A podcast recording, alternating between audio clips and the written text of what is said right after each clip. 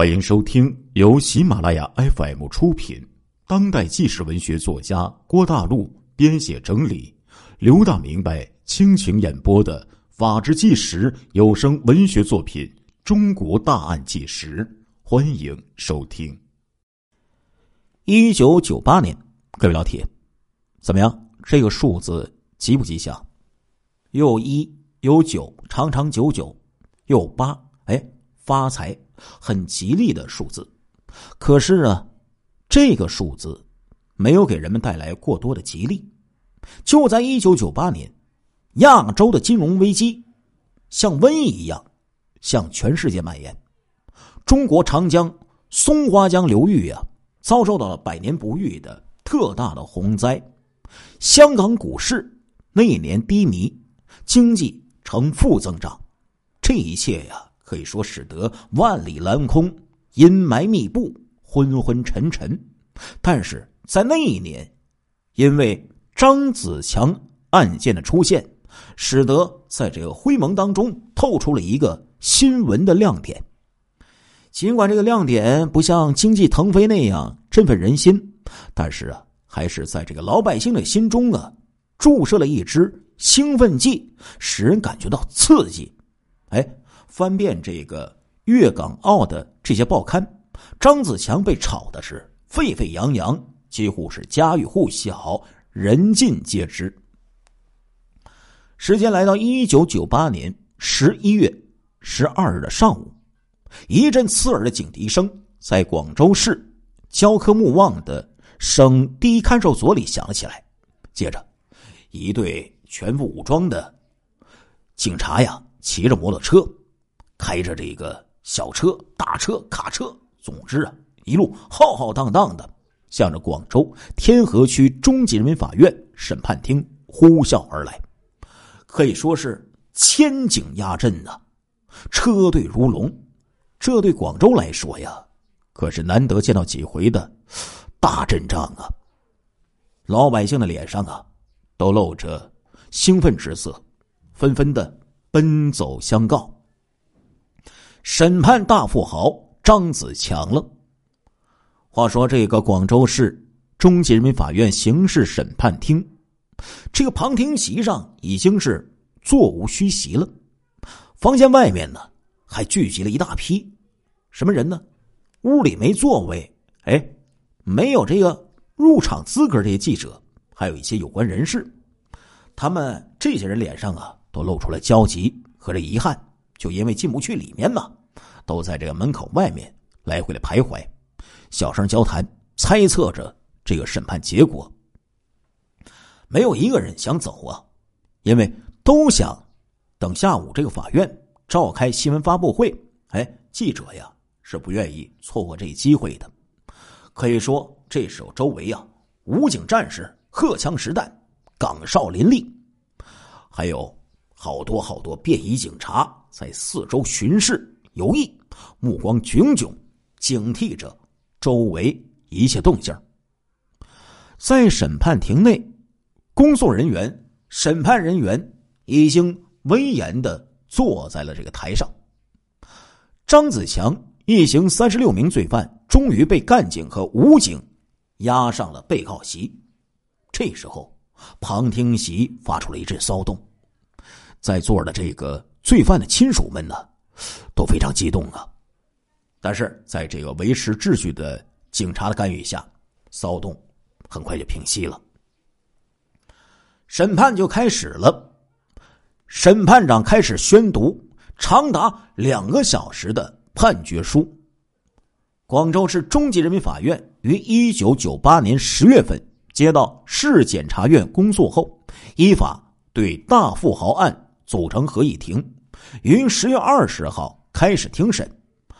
法庭审理查明：一九九七年九月，被告人张子强、钱汉寿、刘鼎勋等经过密谋，由张子强出资，在广东省汕尾市非法购买大批的雷管炸药和导火索，偷运到香港。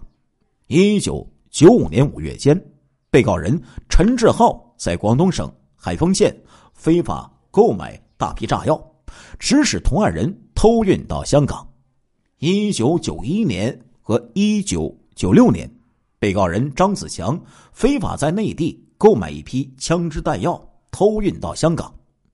张子强一伙在广州、深圳、东莞市多次密谋之后，分别于一九九六年的五月和一九九七年的九月，在香港绑架了富商李某和郭某，勒索巨额赎金。一九九四年底到一九九五年初，被告人陈志浩、马尚忠、梁辉、蔡志杰、于汉俊、黄毅等人。在深圳市抢劫天津市物资综合贸易中心的提货单，提走一批钢材销赃。抢劫时导致李某死亡。被告人马尚忠、陈志浩、朱玉成、李运等人在广州、深圳多次密谋，先后于一九九一年六月、一九九二年三月携带在内地非法购买的子弹、枪支，在香港抢劫金铺两次。共抢得七间金铺的金器一批。此外呢，一九九零年到一九九一年，陈志豪一伙人呢，从内地呀非法购得了一批枪支弹药，偷运到深圳市，藏匿在被告人罗月英的住处。法庭确认呢，在共同犯罪当中，被告人张子强、陈志浩、马尚忠、梁辉、钱汉寿。朱玉成、李运等人，其组织、策划、指挥或者其主要作用，均系主犯，依法应当按照其参与的或组织、指挥的全部犯罪处罚。对蔡志忠等三十一名被告人，根据各自的犯罪事实、情节、后果以及在共同犯罪中的作用，分别承担。相应的罪责。此外呢，被告人陈辉光呢有自首情节，张志峰韩法有立功表现，依法可以减轻处罚。根据《中华人民共和国刑法》第十二条的规定，依照该法，一九九七年全国人大常委会关于惩治走私犯罪的补充规定和关于严惩严重危害社会治安的。犯罪分子的决定，广州市中级人民法院作出了一审判决，认定被告人张子强犯有非法买卖爆炸物罪、走私武器、弹药罪、绑架罪，数罪并罚，决定执行死刑，剥夺政治权利终身，并处没收财产六点六二一亿元。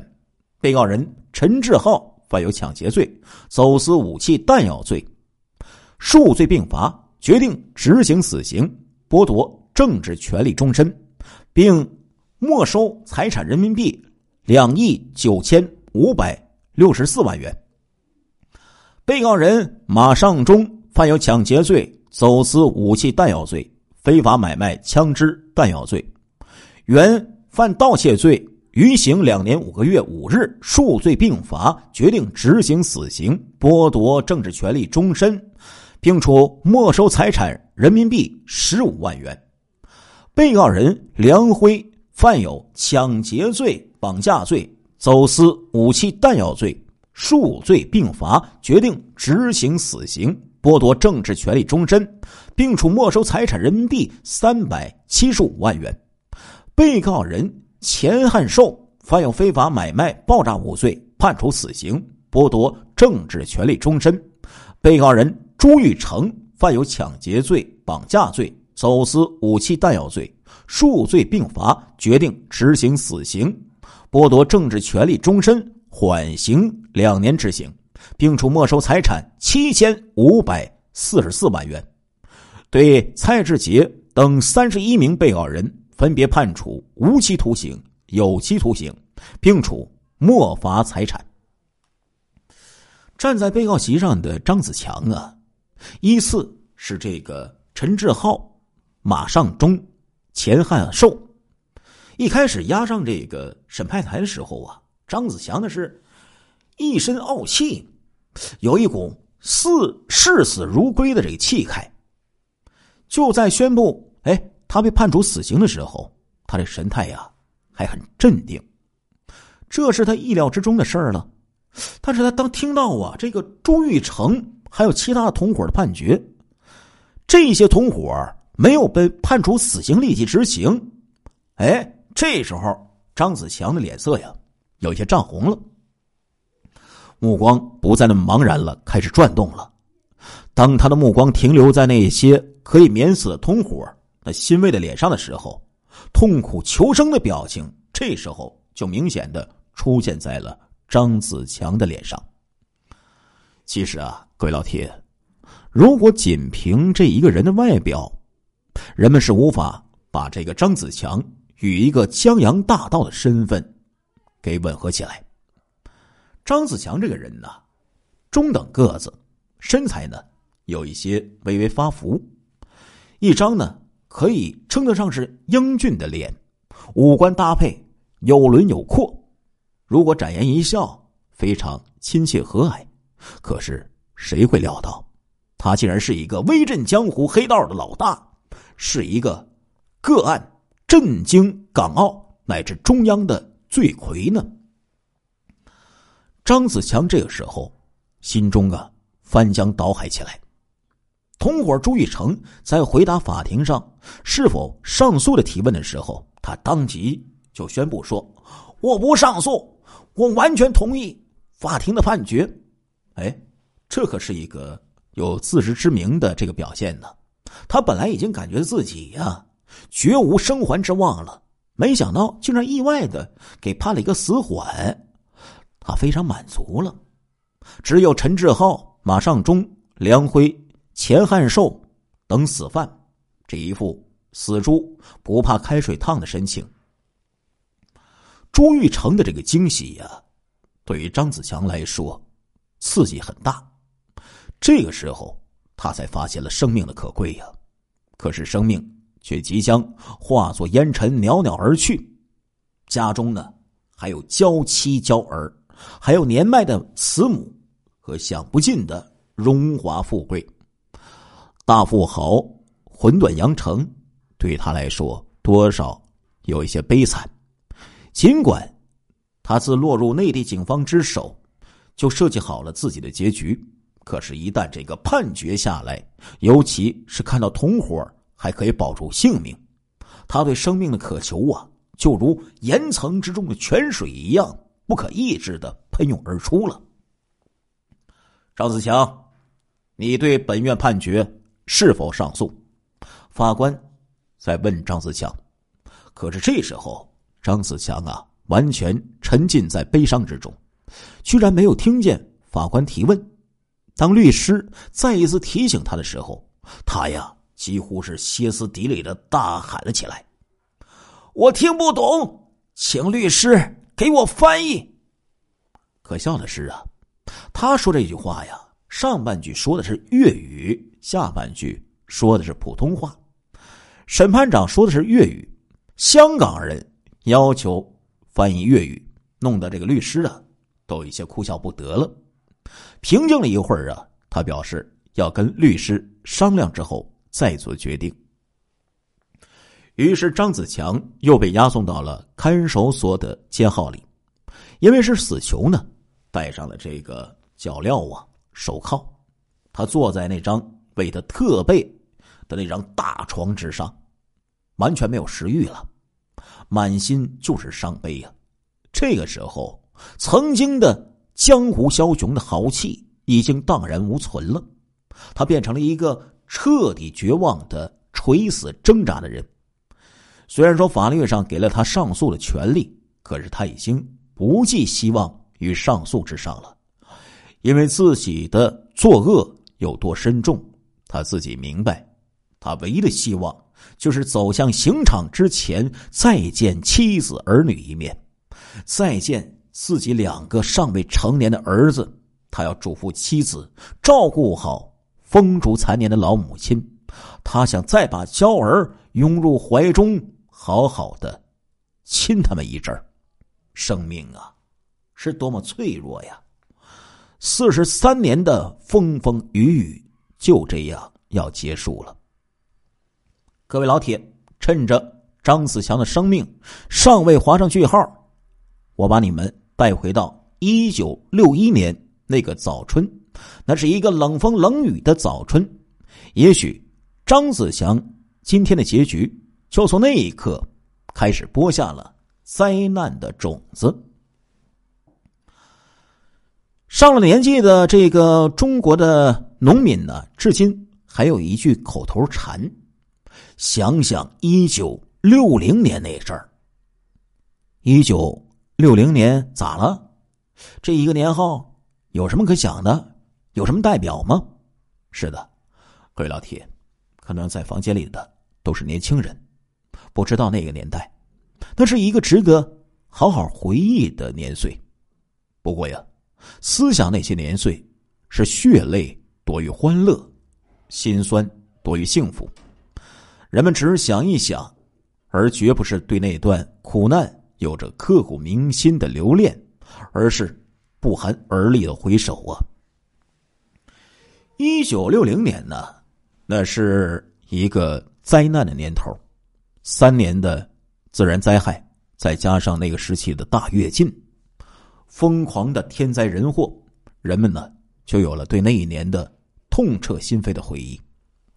那阵儿啊，在这个谷仓里的这些剩下这个老鼠都不吃的一些这个谷子稻皮儿啊，都得被碾成这个呃糠啊，塞进人们的肚子里。于是啊，什么吃野菜呀，啃树皮呀，吞那个叫做观音土的那个土啊。你如果有一点这个瓜菜，哎，见一点这个粮食，那无异于就是现在的山珍海味、海鲜鱼翅了。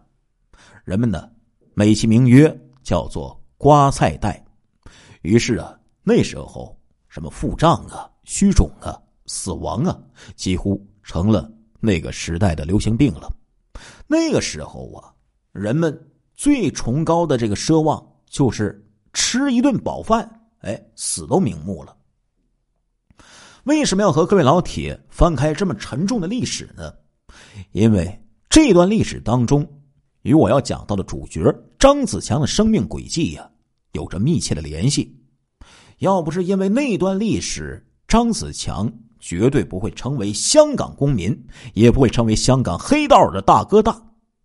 这个时候的他，也许只是农村的一个个体户。也有可能呢，是内地的某单位的领导，也有可能呢是一个知识分子或者普通农民，不会有他的这般辉煌了，自然也就不会有他的灭顶之灾了。一九九一年的广西玉林呢，是这个大跃进的重灾区之一。张子强一家呀，挺过了一九六零年年关，可是他的妹子呀。却在春节伸着骨瘦如柴的小手，瞪着一双饥饿的眼睛，过早的离开人世了。那天呢，全家老少哭的是一个天昏地暗呢。张子强那个时候才五岁，在他的童年里呢，他当然不知道这场灾难的成因，还有它的根源。他只知道自己饿的难受啊，太饿了，天天哭着喊着，就向爹妈要吃的。可是爹妈除了一副已经消失了肌肉的身子，还能有什么呢？他老爸呀，终于铁了心了，做了一个决定，啥决定啊？决定离开呀这个祖祖辈辈繁衍生息的地方，或许呢还可以谋一条生路。当然了，漂泊的风险比坐守家里也许更大，可是搏一下，总比。等死，哎，让人有希望啊！张子强啊，一直还记得，那是一个冷风冷雨的日子。玉林虽然下雪呢，没有霜期，可是这个早春呢，也特别的寒冷。那天晚上，一家三口就喝了一点这个糠粥，就上床睡觉了。对于饥饿难熬的人来说呀，睡觉啊。也许是减少热能消耗的最好的办法，可是饿着肚子呀，几个人呢，怎么也无法入睡。张子强就被他老爸呀给抱在怀里，老爸和老妈长吁短叹呢。